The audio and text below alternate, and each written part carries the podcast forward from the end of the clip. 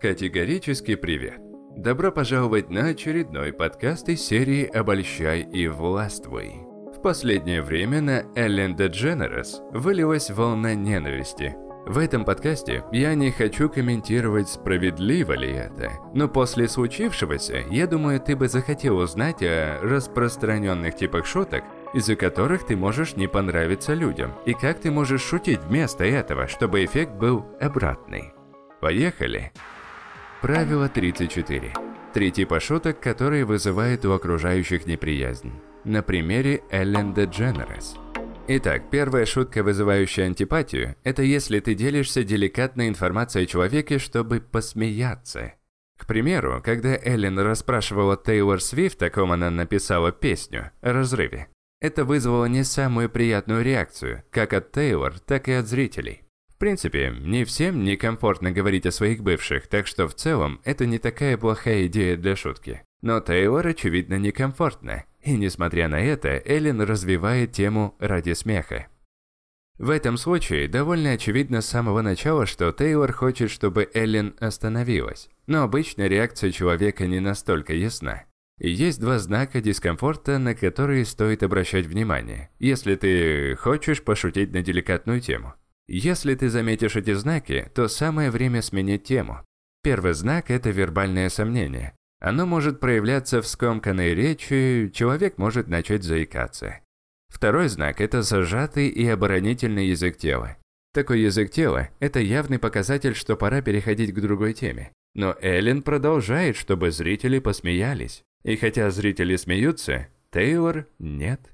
Возможно, для ведущей ток-шоу это нормально. Но если в твоей жизни ты наткнешься на эти знаки, то ты можешь навредить своим отношениям с этим человеком, даже если тебе удалось кого-то насмешить. Итак, если ты видишь, что человек нервно трогает лицо или закрывается, то остановись и смени направление разговора. Отличный способ это сделать – это повернуть шутку на себя. Рассказывая шутку, тебе стоит поставить себе цель вызывать у человека положительные эмоции, чтобы человек не ассоциировал негатив с тобой. Шутки – это вторая ошибка, которую совершают люди. Шутки, которые вызывают у человека чувство вины.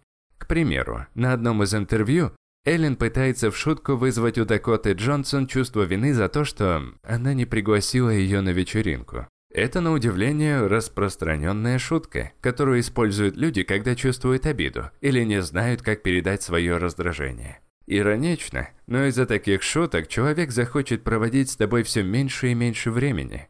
Но Эллен продолжает эту шутку после того, как партнер Дакоты по фильму «Зак» говорит о том, насколько Дакота хороший друг. Но по выражению лица Дакоты видно, что ей не очень нравится такой стиль юмора. Такие шутки часто становятся привычными, так что с ними нужно быть осторожнее. Ты можешь начать говорить их уже неосознанно, и это тебе аукнется. Если ты заметил, что употребляешь их, самый очевидный способ измениться – употреблять вместо них шутки, направленные на положительные эмоции. Вообще, единичные примеры из этого подкаста для Эллен не характерны. На самом деле она очень хороша в шутках, которые на вид подразнивают, но в действительности восхваляют человека. Но не каждая шутка обязана быть комплиментом, чтобы ее хорошо восприняли. В подразнивании нет ничего ужасного. К слову, именно так в основном шутят самые близкие друзья. Но есть ситуация, которая всегда не сулит ничего хорошего, когда ты подразниваешь человека ниже себя статусом. Ты можешь свободно подразнивать тех, кто тебе близок, особенно на темы, которым они не особо чувствительны. Но будь очень аккуратен, если направляешь их в сторону того, кого нехорошо знаешь, и кто в какой-то мере ниже тебя по статусу. И особенно, избегай подразнивания на тему того, что для них важно. Если ты последуешь этим советам, то ты прекратишь отталкивать от себя людей подобными шутками. Но, к сожалению, нет гарантии, что ты всем и всегда будешь нравиться. Особенно если ты любишь рисковать и выделяться в общении. У тебя все равно будут те, кто тебя недолюбливает и сомневается в тебе. Так что тебе следует развивать в себе глубокую и искреннюю уверенность, чтобы не зависеть от подобных вещей. Дружище, я надеюсь, тебе было интересно. Спасибо, что дослушал подкаст до конца. Но на этом я рекомендую тебе не останавливаться. Ведь уже в ставшем популярном Громыч-боте появилось целых два направления развития тебя как личности. Красивый голос и харизма для продвинутых. И только сейчас там действует очень щедрое предложение. Ты можешь приобрести сразу два курса по очень симпатичной и щедрой цене. Никакого обмана, только практические упражнения по развитию голоса и социальной инженерии. Ссылочка в кнопке ниже и под аудиозаписью. Жду тебя там. И от себя пожелаю тебе всего самого высококачественного. Услышимся в следующем подкасте. Пока.